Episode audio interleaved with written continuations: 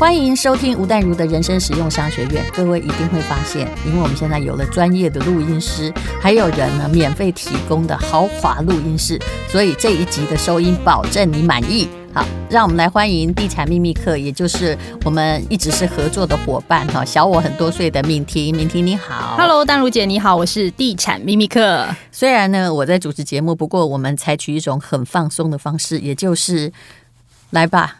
由你来问我问题吧，来吧，但如姐这一题非常的残酷，就是瞎忙了十年，为什么还是买不到房子呢？这个问题其实蛮大的，因为我不能够回答你说啊，就是因为你怎样怎样啊，因为每一个人的状况，我曾经说过了，任何问题的背后都有一个主人，那个主人是 A 是 B 是曹操是刘备是孙权，各自有他的性格跟家庭原因就不一样。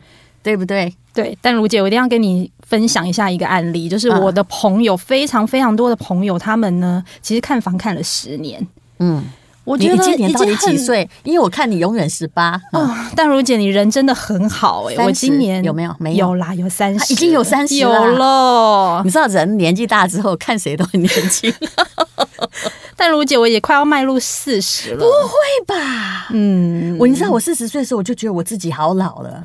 所以呢，嗯、就是我有非常多的，但是我现在看四十岁的都很年轻，就是我自己的问题。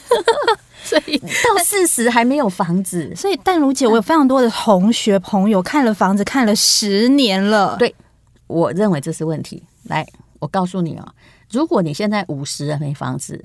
我问你，你算不算像我们就五十嘛？下流老人吗？算不算？哎，对，哇，你讲的非常残酷，谢谢你。你算不算人生失败组？算啊。为什么？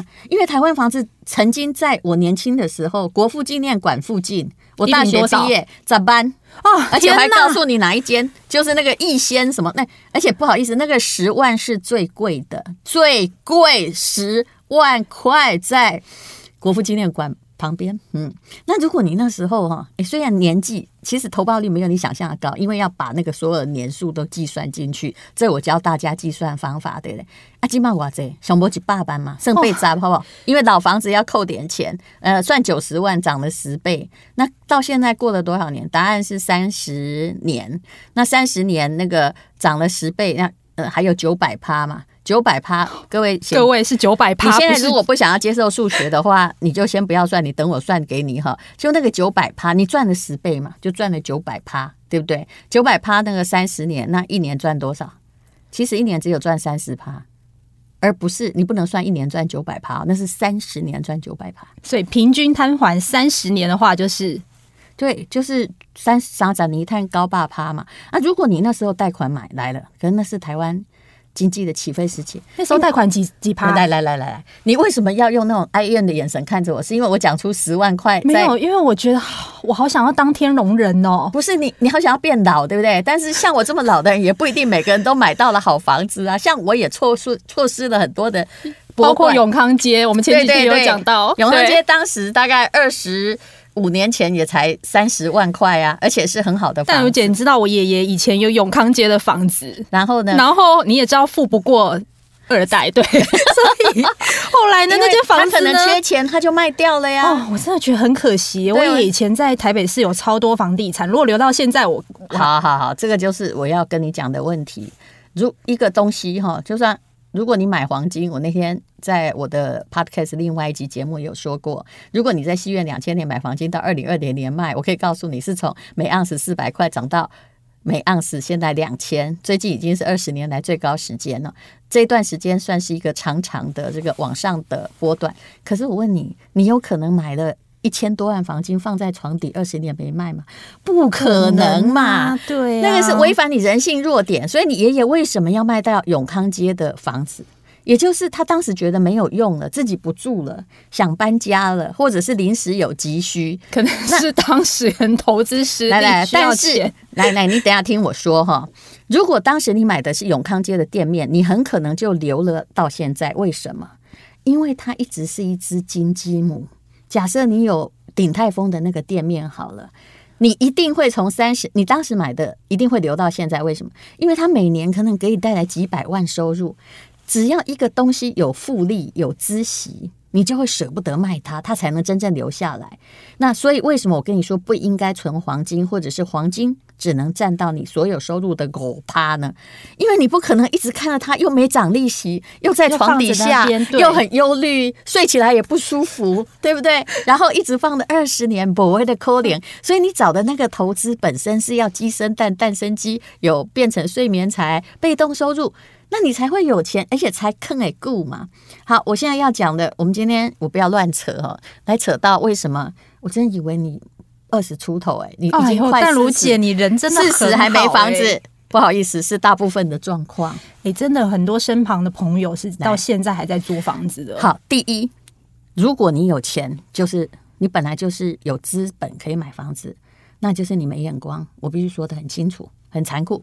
但如果你没有钱，那就怪不了你。嗯，所以我要先把每一个问题背后那个主人的状况说清楚。有些人就是很辛苦啊，他做的工作本来就存不下钱来，再加上他爸他妈也没有给他。但是如果像你的年纪，比如说啊，过了三十五，你家里本来有点底，也曾经跟你说啊，这几百万哈，就是要给你的哈，然后你自己薪水也不算低，还有个五六万，看了十年。那就是你脑有问题，理财的脑大有问题。各位，我不要讲这么残酷哦，你真的不要骂我，因为我现在骂的不是真正的穷人，而是你有钱，你根本没脑去用的人。还有一种人，就是因为家里都有给房子，然后他就是跟爸爸妈妈住，然后又没有结婚，所以他就想说，那就直接住家里，干嘛还要花钱去？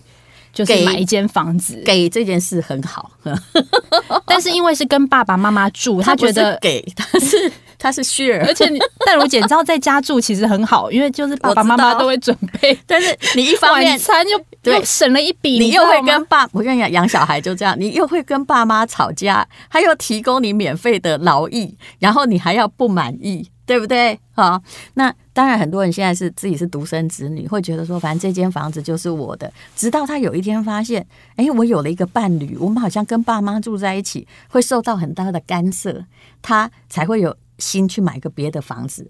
所以我转过头来，哎，你这十年内。有因为结婚或什么小家庭自己独立买房子的人，你要感谢一个 number one 的事情。我现在讲起来是完全推翻家庭伦理道德，推翻就感谢婆媳不和，对不对？哎哎，婆媳不和逼死这个，就算你是独子的，真的哎，真的独子的老公就想说啊，不行了，再下去我可能会离婚了。我老婆不喜欢，我爸妈也不不也不喜欢，那我们就在家里附近有没有对买一个小房子？哇！没想到这一个婆媳不和，促使他人生做了一个从一个动力，一个买房的动力，一个最正确的理财决定。因为台湾房子每十年大概就是涨一次。那前不久涨得最厉害的答案就是，呃，二零一一年到二零一五年哦，那时候猛力涨哦，那个时候真是涨到连我都觉得说啊。有这种时候，那时候新庄副都心哦，从三十几万涨到五十几万呢。不好意思，我弟买二十几，他没有很快买。你知道我弟弟在感谢我。我先说一下，那年他从澳洲回来啊，我妈妈因为比较重男轻女，所以所有的钱都拿去给我们家最不会……嗯，弟弟，请你原谅我，最不会读书的人读书。他念了六年，弟弟躺着也中枪。对对，不是他还念，他还他已经算是会读书的，但是他就是考不上。第一名的大学的中上的学生，所以他读书比较跟我跟我小弟比起来，因为我们都是什么北女、北女台大、建中台大。因为淡如姐他们家的那个标准都很高。对对对。那我大弟就是他，以一般而言也算不错，但是他一直在我们的两块乌云中间的求生。但我妈妈她的状况就是。他把大部分的钱拿来栽培一个比较不会念书的儿子，而且还要强迫他念。然后我们这些，哎、欸，那个念台大的 都放生说，反正你们自己很会念，放牛吃草、啊。我我没有钱让你留学。我爸我妈是一直在对我跟我小弟这样，就是你赶紧告他，好赶紧去他啊，我被资助就得看别人谈。但是我弟弟大弟后来也很有出息。他回国的那个时候，我要告诉你是几年前，大概是二十两千年左右。他那时候就，你知道他就多大方。那时候我已经有好几间房子了。哦，两千年淡如姐就这么厉害了。我那时候我已经那个，其实那时候我是个畅销作家。两千年多，二零零几年的时候，二零零三的时候，那时候房子还很便宜。他竟然打电话给我说：“我先跟把这个故事讲清楚。有时候你要感谢一个哦，刚刚说要感谢婆媳不和嘛，还要感谢一个铁面无私、冷血无情的姐姐或兄弟。有时候你的无情会是别人的动力，动力真的没错。我的无情是理性的。他那时候已经有。”呃，他那时候是我妈妈还给他在加拿大买了一个房子，我们家钱都他用的啦，真恭喜他，嗯。然后他就带着一个老婆跟两个小孩，然后因为那时候好山好水很难生存，他是一个电脑工程师，从澳洲到加拿大，然后就只好回台湾找工作。他就打电话给我说：“姐，那间房子我那时候大概有三间在台北，他说一间哪一间要给我住？给我住，嗯。”为什么这么对我弟好意思啊？我就算三万块的时候哈，我其实本来就是一个不，他他，因为他为什么觉得好意思？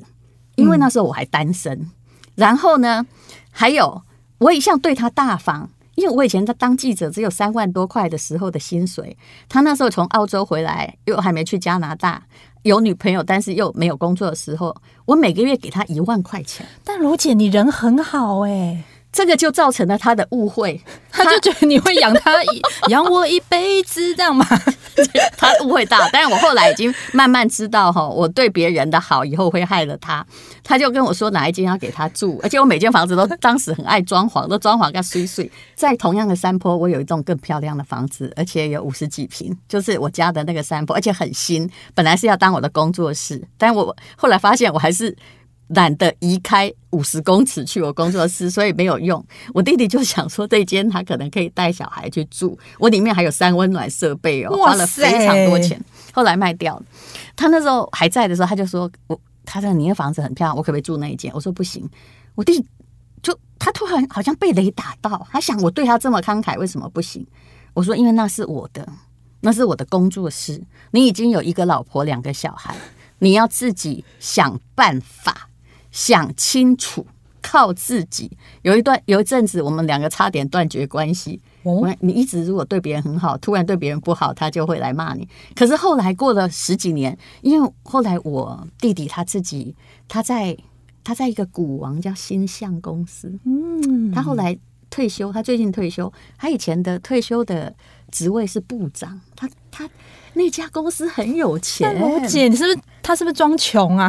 感觉很有钱。他刚开始从回来的时候，的确是在靠我妈养他嘛。然后后来他才就是因为我拒绝他，他就只好努力的去工作，然后在一个公司里面非常努力在写程式奋斗，然后慢慢当上主管跟合伙人，有股票。而且他家那时候就是买在被我拒绝，对不对？没有地方住，那婆媳也不是没问题。